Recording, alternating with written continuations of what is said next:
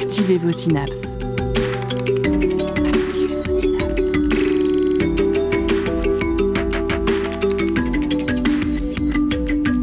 Poussez la porte du labo des savoirs et entrez dans un monde de science et d'expérience. C'est le labo des savoirs. Pour votre santé, évitez de manger trop gras ou trop sucré. Une phrase que vous avez probablement déjà dû entendre ou lire à de nombreuses reprises et qui fait partie des messages de prévention émanant du ministère de la Santé et des Solidarités. Mais qu'est-ce que le trop? Et quand on atteint ce trop, que se passe-t-il dans notre corps? En somme, sait-on réellement ce qui se passe une fois que vous avez fini d'ingérer ce merveilleux millefeuille que vous avez bien mérité après cette grosse journée de travail? Le gras et le sucre sont-ils véritablement nos ennemis et comment vivre en symbiose avec eux? C'est le thème de notre émission aujourd'hui au Labo des Savoirs. Installez-vous confortablement.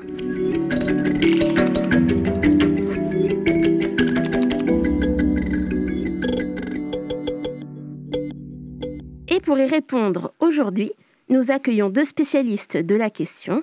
Pour commencer, Monsieur Bertrand Cariou. Bonjour et bienvenue. Bonjour. Vous êtes diabétologue et professeur des universités, praticien hospitalier au sein de l'unité de recherche de l'Institut du thorax à Nantes, dont vous êtes également le directeur. À vos côtés, Xavier Prieur. Bonjour. Bonjour. Bienvenue également. Vous êtes maître de conférence, spécialiste des maladies métaboliques, toujours à l'unité de recherche de l'Institut du thorax. Nous allons donc parler ensemble de ces lipides et de ces glucides qui font véritablement partie de notre vie et de leur rôle dans notre corps, qu'ils soient nocifs ou bénéfiques. La nutrition est bien sûr la principale source où on peut trouver ces macronutriments, mais nous, nous verrons également que la génétique a aussi une part importante dans la gestion de notre corps à traiter ces sucres et ces gras. Et au jeu de la gestion du fonctionnement de notre corps, de notre métabolisme, nous ne sommes pas tous et toutes égaux. Ce qui a changé entre les deux, c'est cette courbe. Entre 1975 et 2016, la proportion de personnes obèses dans le monde a presque triplé, passant de 4,7 à 13,1%. Et la part des personnes dites en surpoids ou obèses dans le monde est passée de 22 à 39% des adultes. Si bien qu'en 2019, on estime que près de 3 millions de personnes sont mortes de malnutrition, mais plus de 5 millions de personnes sont mortes des conséquences du surpoids. Mais contrairement à ce qu'on pourrait croire, l'obésité n'est pas seulement une affaire d'alimentation. Extrait euh, d'un reportage produit par Le Monde sur euh, une épidémie euh, d'obésité. Alors on va en parler un peu plus tard dans l'émission, mais première question que je vais vous poser, Xavier Prieur. Il y a un terme que j'aimerais que nous définissions dès le début de notre émission, c'est le métabolisme. Est-ce que vous pouvez nous expliquer assez simplement ce qui se cache derrière ce mot qu'on entend régulièrement? Globalement, le métabolisme, en fait, c'est comment notre organisme, en, en l'occurrence le métabolisme énergétique, comment notre organisme va tirer l'énergie pour fonctionner. Donc, comme une voiture, il a besoin de substrat. La voiture, elle va fonctionner avec de l'essence ou avec l'électrique si elle est très moderne. Et donc, notre organisme va tirer de l'énergie. Cette énergie, il la tire de l'alimentation. Et en gros, il va en utiliser une partie, ce qui va être à flux tendu. Il va l'utiliser tout de suite. Et puis, comme euh, on peut quand même concevoir qu'à l'échelle de l'humanité, on a quand même plutôt vécu des périodes où on était en famine que dans des situations où on avait beaucoup accès à la nourriture, notre organisme, il a été euh, modelé par l'évolution pour être capable de très bien stocker. Donc tout ce qu'il n'utilise pas, et ça c'est super, on a un organisme économe, tout ce qu'il n'utilise pas, il peut le stocker. Je pense qu'on en reparlera, mais notamment dans le tissu adipeux.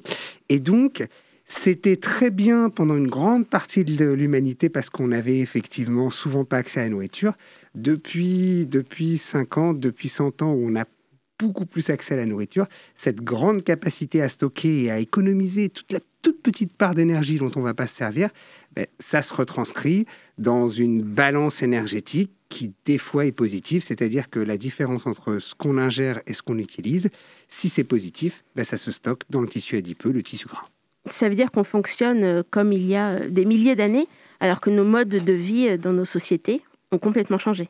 Oui, en fait, il y, a plusieurs façons d'illustrer ça, mais c'est vrai qu'on a, on a un mode d'alimentation notamment qui est beaucoup plus sociable que énergétique. C'est-à-dire qu'en général, quand on réunit les gens autour d'une table, on leur demande pas ce qu'ils ont fait dans la journée, combien de pas ils ont fait, combien de, calories ils ont dépensé, et on va tous manger la même chose. Donc effectivement, euh, si on voulait être un petit peu plus euh, métabolicien et un petit peu moins sociable, on ferait des petites fiches d'activité avant chaque repas, et comme ça, on mangerait exactement ce qu'on dépense, mais c'est pas ce qu'on fait. En effet, on n'a pas l'habitude de mettre toujours en adéquation nos repas et notre dépense énergétique. Alors, on l'a entendu dans l'extrait euh, précédent. Aujourd'hui, en 2022, nous sommes dans un espèce de contexte épidémiologique de l'obésité, dans le monde entier donc. Et qu'est-ce qu'on entend médicalement par euh, l'obésité euh, Est-ce une généralité? Est-ce qu'on peut vraiment parler d'épidémie quand on est sur une maladie multifactorielle avec un aspect sociétal, comme vous nous l'avez dit précédemment? Bah, Je peux essayer de répondre sur l'obésité. Sur on est vraiment sur une, approche très quantitative, c'est-à-dire au-delà de la qualité dont on va discuter après du, gras et du tissu adipeux, on est obèse au-delà d'un certain poids par rapport à sa taille. Donc c'est ce qu'on appelle l'indice de masse corporelle, donc c'est le poids sur la taille au carré. Et on définit le surpoids quand on a un indice de masse corporelle qui est euh, supérieur à, à 27 et l'obésité quand on est supérieur à 30 kg par mètre carré. Et après, on a même des obésités qu'on dit euh, morbides. Pourquoi morbides? Parce qu'elles sont souvent associées à des complications euh, médicales. Et là, on est supérieur à 40 kg par mètre carré. Donc il y a des données en France. Hein. il y a une étude qui s'appelle l'étude OBEPI. Elle a été récemment réactualisée en 2020.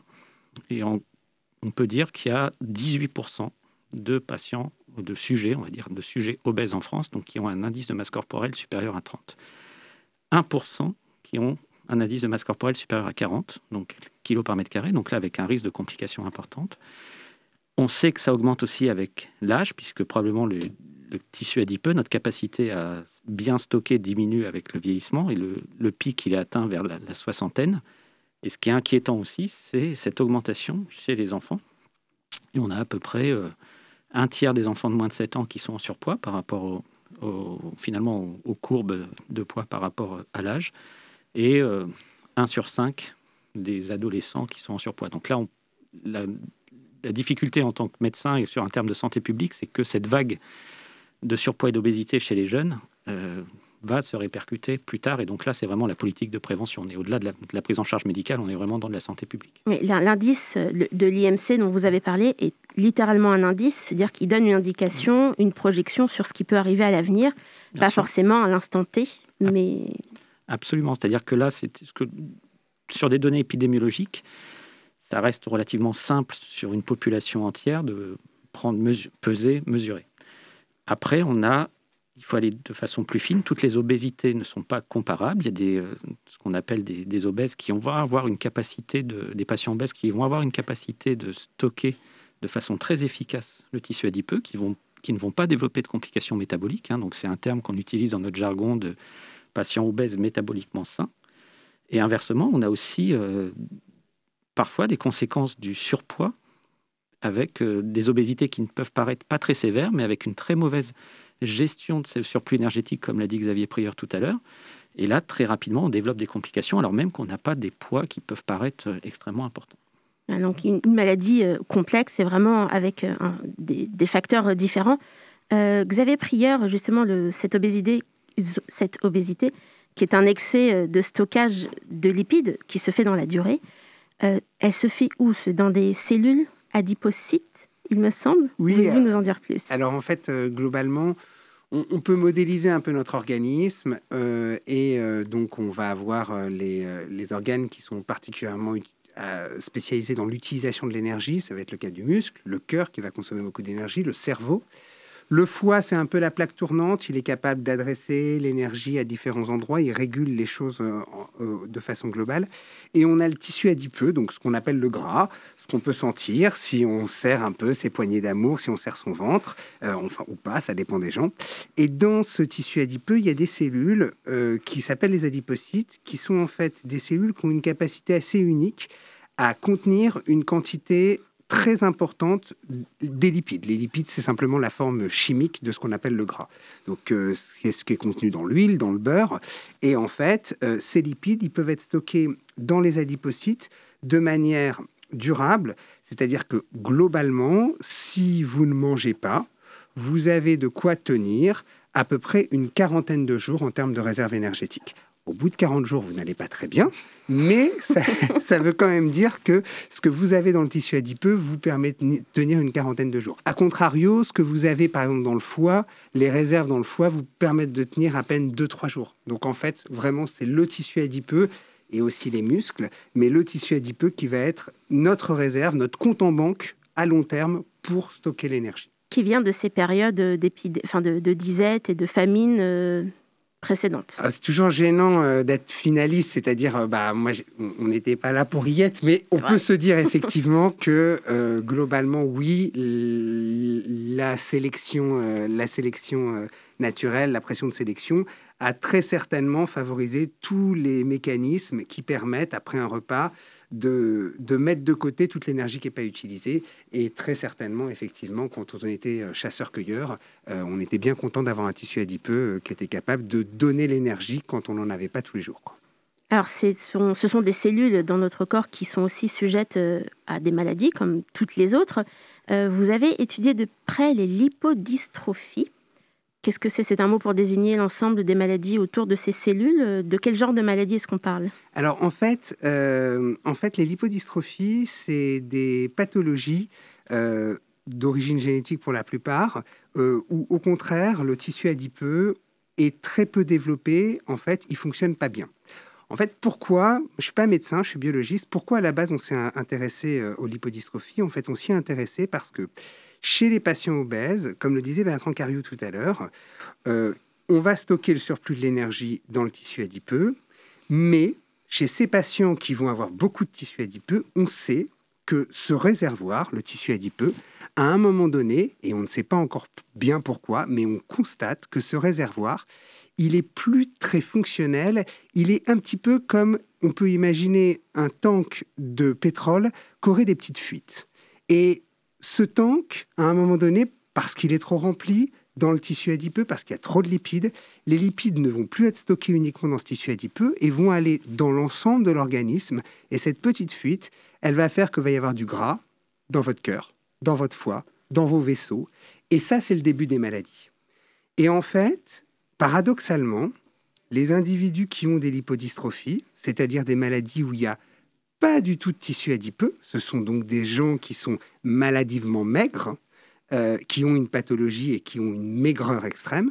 Eh bien, ces gens-là vont développer exactement les mêmes pathologies que les gens très gros, très obèses, c'est-à-dire qu'ils vont avoir leurs lipides, comme ils ne peuvent pas être stockés dans le tissu adipeux parce qu'il n'est pas fonctionnel, il n'est pas présent, les lipides vont se stocker dans le foie, dans le cœur, dans le muscle, dans le, euh, dans le foie, dans le cœur, dans le muscle, et donc vont créer du diabète, des maladies cardiaques et tous ces problèmes-là.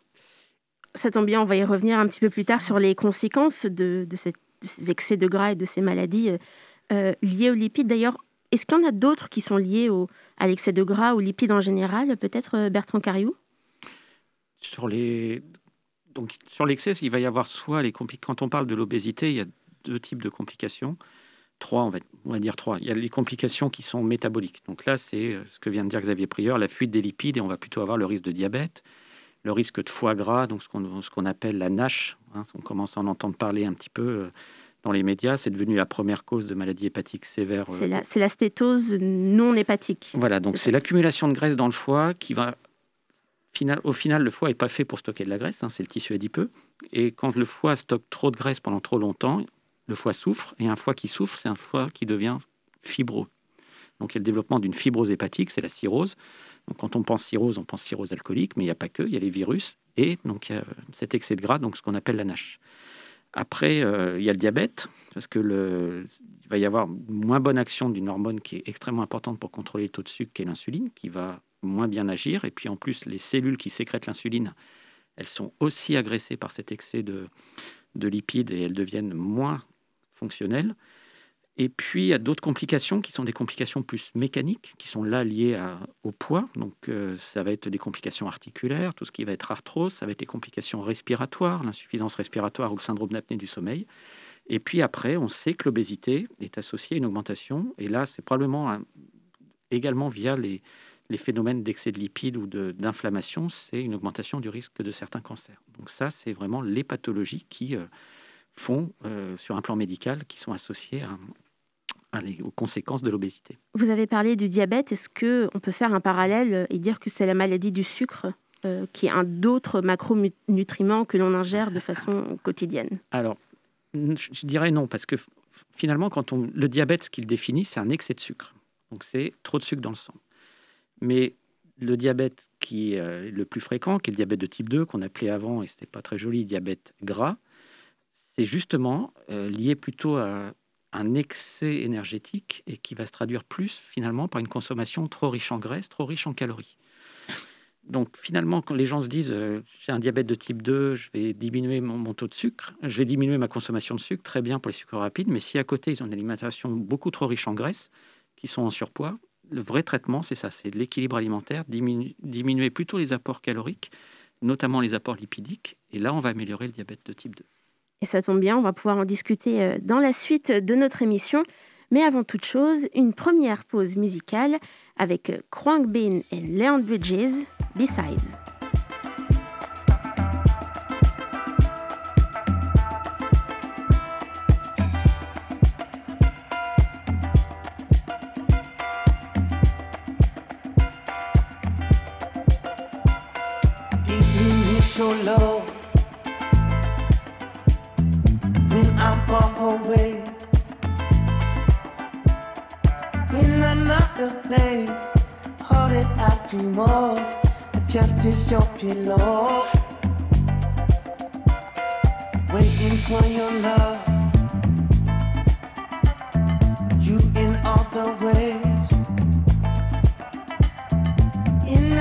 Another place. All I'm thinking of. Just can't get enough.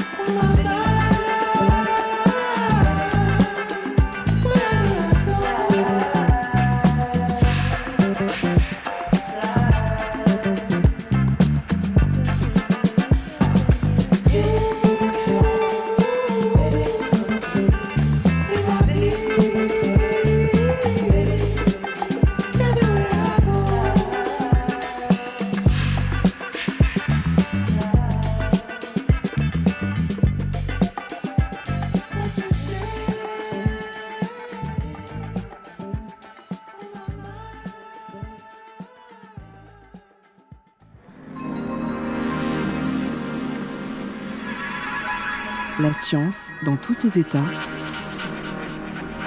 Au labo des savoirs.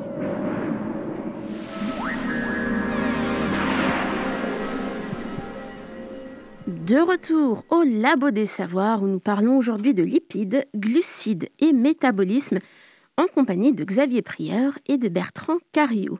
D'ailleurs, Xavier Prieur, quelle est le- en fait la différence entre le- les lipides et le cholestérol? Parce qu'on les entend souvent euh, côte à côte, euh, euh, baisser votre taux de gras, baisser votre taux de cholestérol. Est-ce que c'est vraiment la même chose?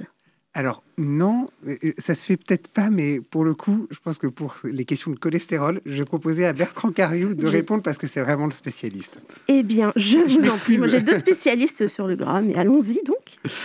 Non, c'est pas du tout. euh, les lipides, c'est c'est vraiment une, une variété de, molécules très très large. Euh, le cholestérol est une partie euh, de ces lipides. Et on, en plus, après, il y a différents types de cholestérol. hein. On, parle, on, a tous entendu parler du bon et du mauvais cholestérol. Donc c'est là où il faut euh, préciser un peu les choses. Donc le cholestérol, c'est un lipide qui est extrêmement important dans l'organisme puisqu'il participe notamment à la structure des membranes dans, tous les, dans toutes les cellules. Euh, et puis, euh, il circule dans le sang sous forme de euh, ce qu'on appelle des lipoprotéines, un mélange à la fois de, de cholestérol, d'un autre type de graisse qui sont les triglycérides, qui, eux, sont vraiment plutôt des substrats énergétiques, comme l'a dit Xavier Prieur tout à l'heure, qui vont... euh, c'est notre réserve d'énergie qu'on va facilement utiliser, stocker, utiliser, alors que le cholestérol, lui, est quand même quelque chose qui a un métabolisme un peu plus lent et qui va plutôt avoir un rôle de structure ou de signalisation qu'un rôle énergétique pur. Donc, lui se trouve dans le sang Oui. et a un rôle vraiment spécifique par rapport à, à ce gras qu'on trouve dans les cellules adipocytes. Bah, C'est-à-dire que le, les- ce qui se passe, c'est que le, le sang est un petit peu le passage obligé de tous ces, de tous ces lipides entre les lieux de stockage et les lieux d'utilisation. C'est-à-dire que les triglycérides euh, qui sont stockés dans l'adipocyte vont être libérés sous forme d'acides gras, qui vont être utilisés au niveau du cœur, par exemple, pour euh, assurer l'énergie du cœur pour qu'il puisse continuer à, à battre, assurer euh, l'énergie au niveau des muscles. Et euh, le cholestérol, c'est pareil, il va être sécrété à la fois par l'intestin après un repas ou à distance d'un repas par le foie pour aller apporter aussi quelque part des, des structures, du, moins du, du cholestérol à différents tissus. Et là où c'est dangereux, c'est quand il y en a trop, notamment ce qu'on appelle le mauvais cholestérol, donc qui est un cholestérol assez particulier qu'on appelle le LDL, qui lui, quand il est en excès, ben, va se déposer notamment au niveau des artères et euh, être responsable de ce qu'on appelle l'athérosclérose, qui est la première cause de maladie cardiovasculaire euh, à savoir, euh, quand on vous bouchez vos artères au niveau des artères du cœur, ça donne l'infarctus du myocarde. Quand vous avez une artère qui est bouchée au niveau des carotides et qui a un petit bout de, de plaque d'athérome qui s'en va, vous pouvez faire un accident vasculaire cérébral, etc. Et donc ça, c'est notre corps qui produit ce cholestérol. C'est il est le seul responsable. Alors, le, le cholestérol, il, il provient soit de la production par les cellules elles-mêmes, hein, notamment euh, les gens ont toujours peur quand on parle de cholestérol, parce qu'il y a des médicaments qui font baisser et qui diminuent le risque d'événements cardiovasculaires et qui font baisser très fortement maintenant les taux de cholestérol. Et on se dit, bah, j'ai plus de cholestérol pour fonctionner, notamment au niveau du cerveau. Pour rassurer les personnes, c'est le cerveau lui-même qui euh, est son propre producteur de cholestérol, donc il n'a pas besoin de ce qui vient du sang. Et euh, après, le cholestérol, il provient de l'alimentation en partie. Et il provient aussi, en effet, le foie est capable de le resécréter pour qu'il aille dans d'autres organes. Donc c'est un mélange assez complexe finalement entre des productions locales, donc les, les tissus sont capables d'en produire, et puis après le, la libération, notamment par le foie et l'intestin, aux autres organes. Alors, vous avez parlé du cerveau Oui. qui produit son propre cholestérol. Est-ce que nous avons un, un organe ou euh, un- quelque chose dans notre corps qui est dédié à la gestion de, de ce cholestérol euh, dans notre sang notamment? Le foie. Le foie, c'est son rôle. Le foie est l'organe qui à la fois le produit et le- l'élimine. Et le cholestérol, on l'élimine euh, par la bile.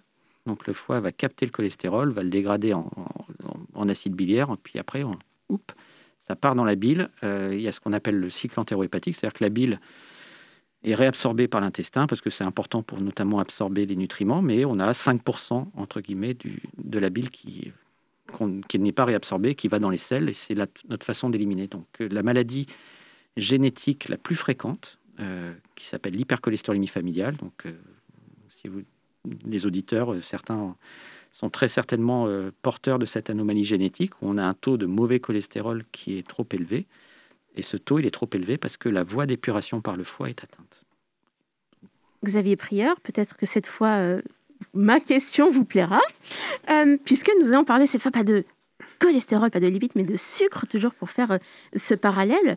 Euh, si c'est le foie qui gère notre cholestérol dans notre corps, qui gère le sucre?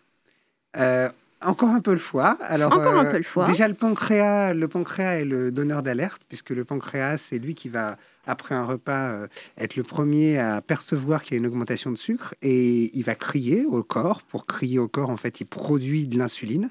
Et l'insuline va dire à tout le monde OK, il y a du sucre, maintenant, on va gérer.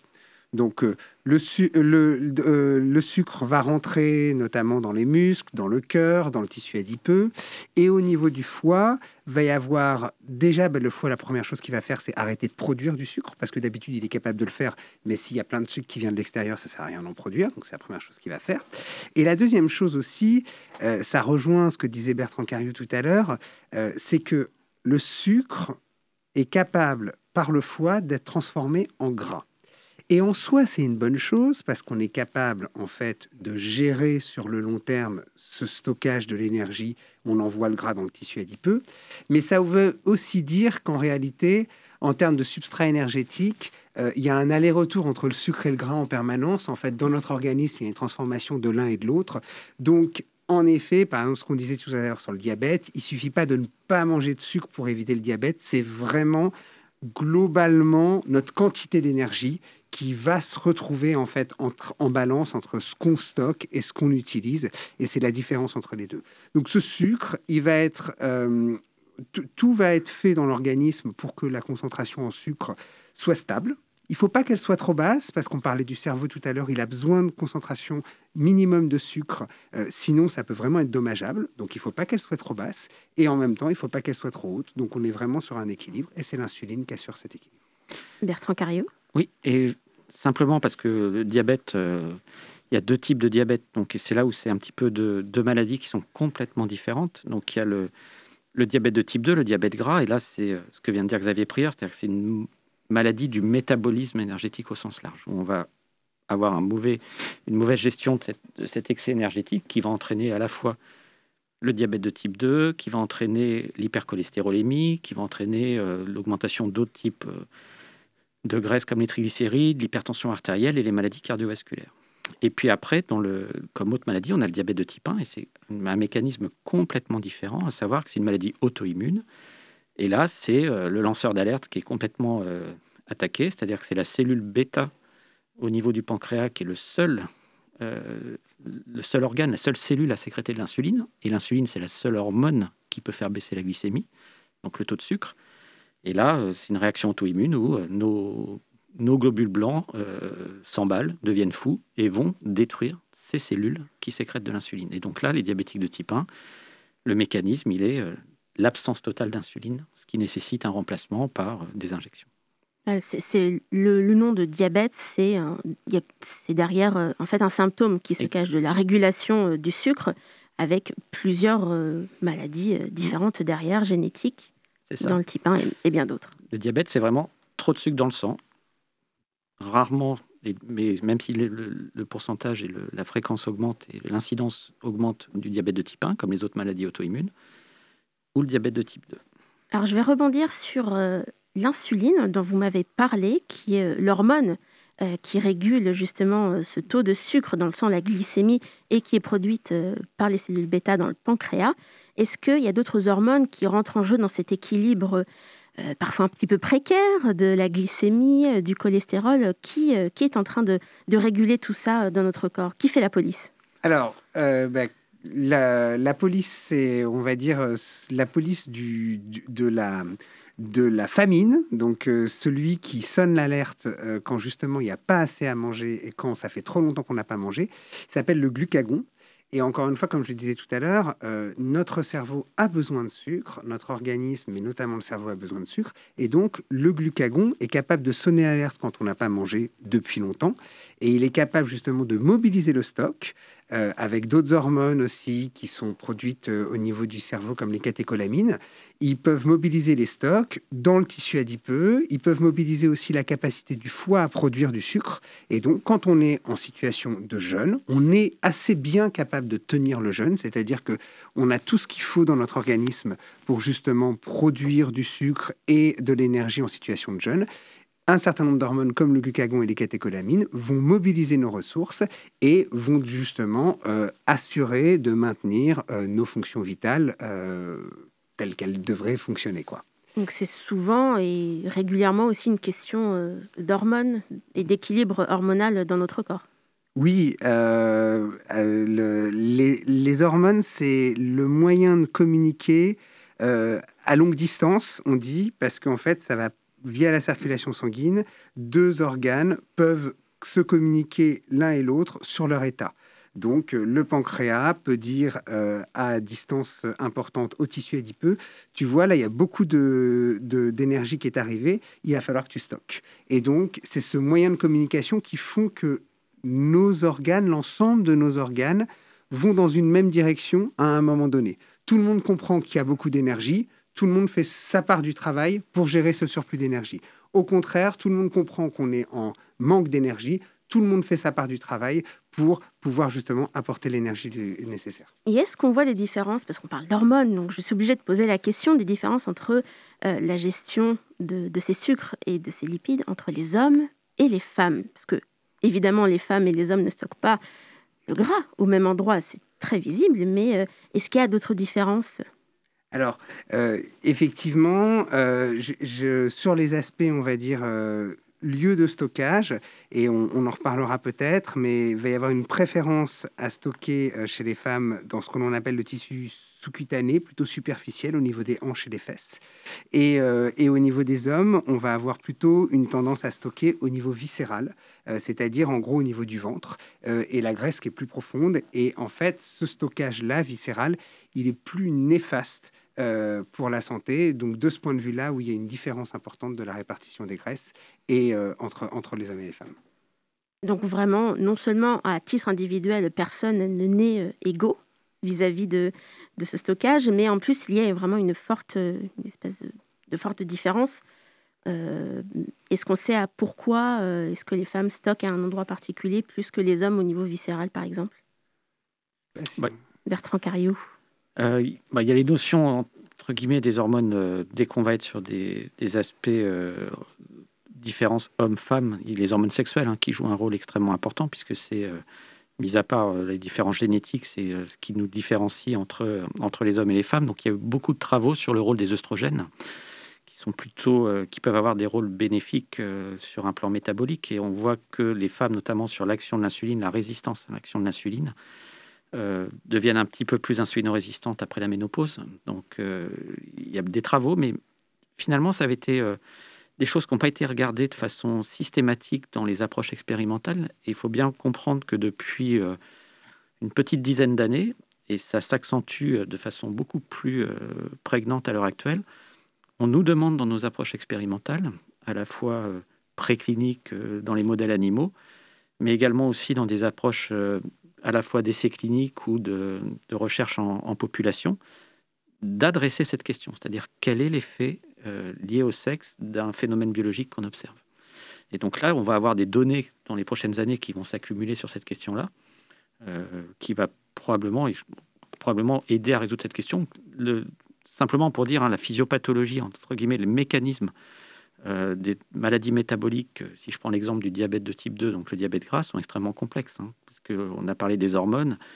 Euh, il y a l'insuline, il y a le glucagon. On a découvert les hormones qui sont sécrétées par l'intestin après un repas. Donc, on s'est rendu compte que l'intestin, c'était pas simplement un tube qui faisait une absorption euh, des aliments, mais qu'il avait aussi un rôle de sécrétion hormonale. L'adipocyte, on s'est rendu compte que c'était pas simplement la cellule bébête qui stockait, mais qui aussi sécrète des hormones qui vont pouvoir euh, renforcer l'action de l'insuline. Donc, on est vraiment sur un, complexe, un network de, mécanismes biologiques extrêmement complexes, euh, ce qui ouvre à la fois des perspectives thérapeutiques parce qu'on a plusieurs cibles, mais ce qui rend complexe aussi le, une bonne compréhension globale de la maladie. Donc c'est n'est pas simple. Et eh ben, ça tombe bien. Euh, Xavier Prière, vous Oui, juste pour dire que c'est vrai qu'avec la découverte de, toutes ces hormones depuis, on va dire, enfin, les années 90, un certain nombre d'hormones impliquées dans le métabolisme, on s'est aussi aperçu qu'en fait, beaucoup de phénomènes sont régulés biologiquement, notamment la satiété le fait de plus avoir faim est régulé biologiquement par une hormone qui justement est sécrétée par le tissu adipeux euh, après les repas. Quand ce tissu adipeux est bien rempli, il va sécréter une hormone qui va agir dans le cerveau et qui va dire c'est bon, on peut s'arrêter. C'est la leptine? La leptine. Et, et, c'est vrai que euh, on a découvert que beaucoup de choses qu'on pouvait penser, on va dire. Euh, bah, aller de soi, en fait, ne font pas de soi, sont des phénomènes qui sont régulés, qui sont régulés biologiquement. La faim est régulée biologiquement et hormonalement. Euh, la satiété est régulée hormonalement. Et en fait, vraiment, on est, euh, nous sommes des êtres euh, multi-organes complexes et tout ça tient parce qu'il y a une bonne communication et une bonne adéquation entre tous les organes. Donc vraiment des, des choses multifactorielles qu'on ne comprend pas encore tout à fait très bien, mais euh, dont la recherche va peut-être apporter des réponses dans les années à venir pour des pistes de traitement ou de prévention. Et c'est ce dont on va parler dans la dernière partie euh, de notre émission, avant deuxième pause musicale, David Shaw and the Beat, Nuclear Bomb.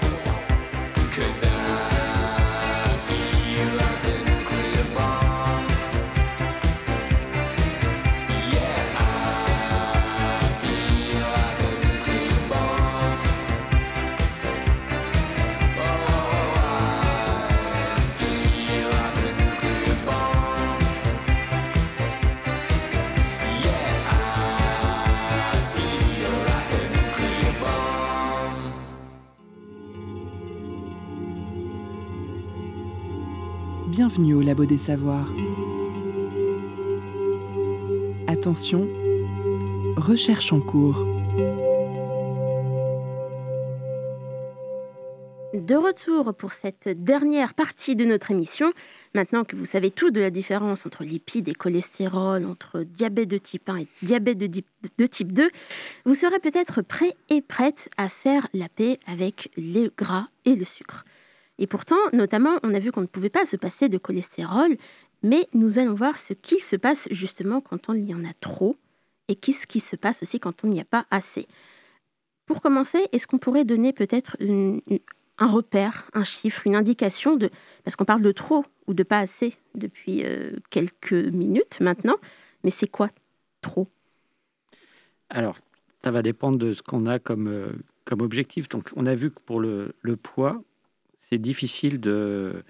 Il y a un aspect qualitatif. On a vu que selon le, le type d'obésité, il peut y avoir plus rapidement ou pas des complications métaboliques. Donc après, il y a quand même des données épidémiologiques. Et l'indice de masse corporelle à 30 ou 40 n'est pas sorti de nulle part. Il est sorti d'une association euh, assez forte à l'apparition de complications et d'une altération, entre guillemets, de, l'état de santé. Après, euh, si on va plus loin sur les aspects diabète, diabète, c'est relativement simple. C'est 1,26 g, donc 1,26 g par litre de glycémie. Si on est au-delà à jeun, euh, à, distance des repas, si on est au-delà de, cette valeur de façon chronique, on développe on, peut parler de diabète. Là où ça devient compliqué, c'est pour les, le cholestérol, puisque le taux de cholestérol, et on va parler essentiellement, donc je vous ai dit, il y a du bon, le HDL, le mauvais, le LDL, donc on se concentre plutôt maintenant sur le mauvais. Pourquoi? Parce qu'on sait que euh, c'est celui qui est le plus associé aux maladies cardiovasculaires, et après, euh, le seuil, finalement, il va varier en fonction du risque cardiovasculaire. Donc si vous êtes jeune, sans antécédent dans la famille d'accident cardiovasculaire, qu'il n'y a pas d'intoxication tabagique, que vous, que vous n'avez pas d'hypertension artérielle, euh, les seuils peuvent aller aux alentours d'un gramme 30 un gramme 60. Inversement, si vous avez fait un infarctus, pour éviter d'en refaire un deuxième, les recommandations actuelles, c'est moins de 0,55. Donc vous voyez que... grande, grande, grande marge. Hein. grande marge. Donc à la fois, il y a ce qui est euh, le taux normal quelque part qui est nécessaire au, fonctionnement de l'organisme. Et puis après, il y a la cible thérapeutique, et notamment pour le mauvais cholestérol. On est de plus en plus agressif sur cette cible parce qu'on a des essais cliniques qui ont montré que plus on abaissait le mauvais cholestérol, plus on diminuait le risque d'événements cardiovasculaires. Donc là, on est sur des données qui sont plus des données issues d'essais cliniques que de euh, réellement une démarche initialement biologique. Donc ça dépend vraiment du contexte et des, et des antécédents à un moment donné. Exactement. Et euh, vous avez parlé d'abaisser le cholestérol, le mauvais mhm. cholestérol. Qu'est-ce qui se passe si, euh, bah, pour le bon cholestérol, il y en a euh, bah, pas assez, si on n'a pas assez de bon Alors, le, bon cholestérol est un bon marqueur d'un risque métabolique global. C'est-à-dire quand on n'a pas assez de bon cholestérol, ça veut dire qu'on est quand même à risque métabolique et souvent c'est associé à une obésité, à une sédentarité, à un petit à, de la, une accumulation de graisse dans le foie, une NASH, un diabète. Euh, après, on n'a pas d'essais cliniques, à l'inverse, qui, qui ont montré que augmenter le bon cholestérol diminue le risque. Donc ça reste un très bon marqueur de risque. Après, c'est extrêmement complexe. On a, on a, du mal à le manipuler avec des molécules ou des, des, médicaments. Et tous les essais et toutes les approches qui ont essayé d'utiliser le, le, bon cholestérol et de le remonter n'ont pas, ont pas été, euh, ont été, euh, n'ont pas été couronnés de succès finalement. Est-ce qu'on peut dire qu'il a, qu'il a un espèce de rôle protecteur euh, Alors le, bon cholestérol, son rôle finalement, c'est d'aller chercher le, cholestérol dans certains tissus et notamment la paroi des vaisseaux pour pouvoir après le, ramener au niveau du foie pour qu'il soit éliminé.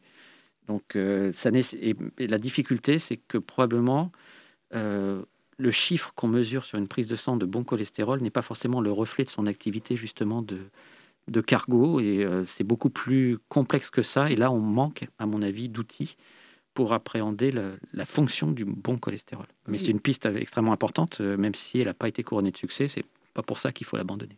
Les, chiffres ne font pas tout. Ça dépend bien évidemment de, toutes les autres implications euh, thérapeutiques et, du contexte.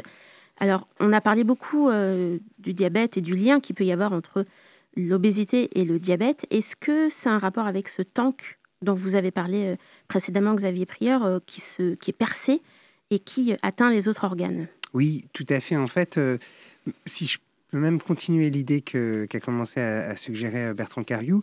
En fait, on va même encore plus loin aujourd'hui dans l'idée que il y, a, y a, on va dire, de la variabilité d'un individu à l'autre et que c'est difficile du coup de, de fixer des seuils. sur le, la graisse, de plus en plus, il y a une idée qui, qui fait, qui fait son chemin, c'est l'idée qu'on aurait tous et toutes un seuil maximal de capacité de stockage de lipides dans notre tissu adipeux. On ne sait pas pourquoi.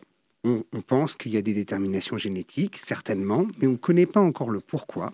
On sait, comme ce que disait Bertrand tout à l'heure au tout début de l'émission, qu'il y a des gens qui peuvent prendre un petit peu de poids et ce petit peu de poids va très vite se retranscrire sur ils vont faire de la stéatose, ils vont avoir des maladies métaboliques. Alors qu'au contraire, d'autres gens peuvent prendre beaucoup de poids et ne vont pas tout de suite développer des maladies. Et c'est vraiment cette idée du tank, c'est-à-dire que on a un réservoir, les uns et les autres, qui n'est pas, on n'est pas égaux. C'est-à-dire que certains d'entre nous vont pouvoir avoir un réservoir très souple et très étanche qui peut stocker, stocker, stocker. Et tant qu'on stocke dans le tissu adipeux, ça va.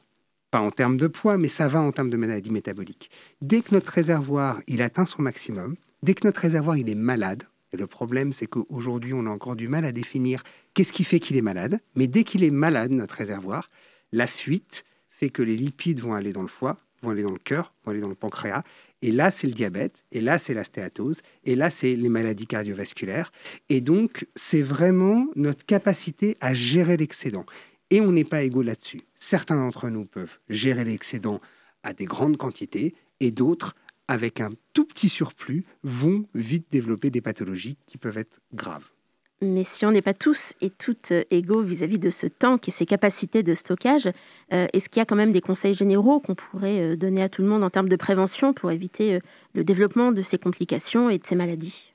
Alors, la, seule, la seule voie sur laquelle aujourd'hui on peut agir, on va dire non pharmacologiquement, c'est de pouvoir en fait tout simplement gérer sur la balance énergétique globale. Hein on va se dire que en fait, le métabolisme, c'est une science très simple. On n'est pas des gens très intelligents, on connaît qu'une phrase, on connaît rien ne se perd, rien ne se crée, tout se transforme. Donc globalement, si on équilibre un peu ce qu'on mange et ce qu'on dépense, on va rester au zéro. Néanmoins, on sait que c'est pas évident. On sait que les leçons de morale doivent être complètement proscrites en termes de poids pour plusieurs raisons, notamment parce qu'on parlait de la leptine tout à l'heure, cette hormone qui dit à notre cerveau c'est bon, j'ai assez mangé. On sait que chez les personnes en surpoids, ces gens-là vont développer ce que l'on appelle une forme de résistance, d'insensibilité à la leptine. Donc biologiquement, certaines personnes en surpoids, certaines personnes en surpoids vont effectivement avoir des signaux de satiété qui vont être moins forts et moins sensibles. Donc, c'est pas évident de contrôler son poids, et pour un certain nombre de personnes, c'est pas évident de contrôler son poids. Il faut essayer de trouver des solutions, et du coup, c'est vrai que nous, notre travail de recherche s'oriente plutôt, puisqu'on ne travaille pas du côté du comment contrôler le poids, on essaye de travailler du côté de comment essayer de continuer à avoir des adipocytes, un tank, efficace et souple. Et nous, on travaille là-dessus, en fait, essayer de comprendre comment ces adipocytes peuvent continuer à être intelligents, c'est-à-dire stocker le surplus après les repas et relarguer uniquement quand il y a besoin d'énergie. Vous nous demandez donc à ces cellules d'être plus intelligentes. Est-ce que être plus intelligent, c'est aussi arrêter cette, ces, ces, régimes constants, permanents, cette course au gras, au moins gras, au moins sucré euh, alors qu'il y a beaucoup de différences entre les individus et qu'il ne faut pas faire de généralité? Bon, c'est, je ne sais pas trop comment répondre à cette question. Ce qui est sûr, c'est qu'effectivement, euh, la, la, le, le, fait qu'il y, ait une, euh, y ait une variabilité individuelle, on en a parlé, c'est très important. L'idée de la médecine personnalisée et de pouvoir effectivement s'adapter à, à, la situation de chacun, ça me semble important. après, euh, en soi, bon, euh, peut y avoir des côtés gadgets dans les régimes. Moi, je ne suis pas assez spécialiste et je ne suis pas nutritionniste, donc j'en parlerai pas. Par contre, d'un point de vue, si on reste d'un point de vue très euh, science fondamentale, Bon, ben, si faire dans l'absolu, si on arrive à accompagner les gens, faire rentrer moins d'énergie dans le système, c'est une bonne façon d'essayer de limiter les problèmes. Donc, dans l'absolu, euh, trouver un moyen effectivement de rééquilibrer la balance énergétique. Après, ça peut passer aussi par l'augmentation de l'activité physique. En gros, voilà, rien ne se mm. décrète et rien n'est simple, mais d'une façon ou d'une autre, on, peut prendre les choses dans tous les sens à un moment donné euh, il y a un équilibre entre les dépenses et les, et, euh, et, les, et les, apports, Et il faut trouver un équilibre entre les dépenses et les apports. il faut prendre un peu de recul et voir l'ensemble du tableau et pas se focaliser sur un endroit précis. Vous vouliez euh, ajouter un complément, Bertrand Cario? Oui, je pense que la prise en charge, on voit l'épidémiologie de l'obésité qui augmente. Hein, donc, euh, et je pense que les discours moralisateurs, euh, en effet, ne servent pas à grand-chose. Je pense qu'il y a vraiment une place majeure pour la santé publique. C'est-à-dire que là, c'est euh, aux politiques au sens large de, d'éviter au maximum l'arrivée de, l'obésité. Donc ça, ça, passe par plus d'activité physique, ça passe par une alimentation plus saine, ça passe par une action vis-à-vis de, du lobby agroalimentaire. Hein. On le voit avec le Nutri-Score qui est un petit peu discuté maintenant, alors que je pense que ça reste quelque chose d'important en termes d'éducation et euh, de, mieux manger pour la santé. Les régimes, après, c'est euh, un très gros business et c'est entre guillemets euh, facile de faire perdre du poids à quelqu'un en 3 à 6 mois. C'est extrêmement difficile de maintenir cette perte de poids sur le long terme. Et on a eu des essais cliniques qui ont été faits par le NIH, hein, l'Agence américaine de santé, qui ont essayé de coacher des personnes sur des durées de 5 ans. Et on voit euh, il y a un échappement, en partie lié à des, euh, ce que vient de dire Xavier Prieur, sur des, phénomènes de résistance. Donc après, il faut adapter le discours éviter les, euh, les, régimes inutiles, surtout chez des personnes qui sont en bonne santé, qui peuvent être peut-être en surpoids et peut-être dans une gêne esthétique renforcée par une vision euh, culturelle globale, mais globalement qui se mettent en danger s'ils commencent à rentrer dans ces phénomènes de régime, puisque ça va entraîner des yo-yo et finalement un poids plus important. Et après, en termes de recherche, euh, si on va plus loin, c'est-à-dire quand on est dans l'obésité maladie, avec des complications, qu'elles soient métaboliques ou cardiovasculaires, il y a aussi des recherches intéressantes sur comment et ce qui fonctionne dans les, essais cliniques actuellement, c'est des médicaments qui diminuent la prise alimentaire. Et on a des essais qui commencent à, montrer un bénéfice sur le long terme. Il y a des essais qui sont en cours pour montrer que chez des patients qui sont obèses, qui ne sont pas diabétiques, est-ce qu'on diminue le risque cardiovasculaire? Et là, il faudra changer le regard de l'obésité. C'est-à-dire que c'est là où c'est extrêmement compliqué sur un plan euh, conceptuel, parce qu'il ne faut pas euh, rendre les patients surpoids ou obèses, il ne faut pas les stigmatiser en disant qu'ils sont malades. Mais d'un autre côté, il ne faut pas dire à quelqu'un qui est obèse, qui a des complications en lien avec son obésité de sa santé, ben non, ce n'est pas une maladie, vous avez qu'à moins manger. Donc on est dans ce grand écart-là, et je pense qu'il va falloir vraiment euh, plus personnaliser les choses. Et moi, je pense qu'il y a des traitements de l'obésité qui, s'ils font leur preuve pour la prise en charge des complications sévères de l'obésité, pourraient être remboursés comme d'autres traitements, alors que là, pour l'instant, mm.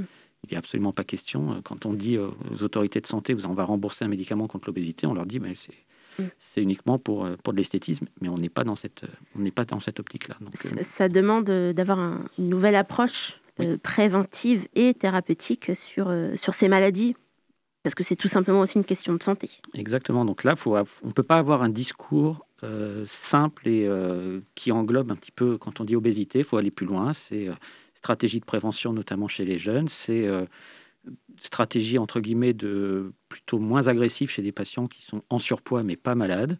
Et euh, c'est des stratégies en effet où il faut encourager l'innovation thérapeutique pour les obèses avec des complications euh, importantes.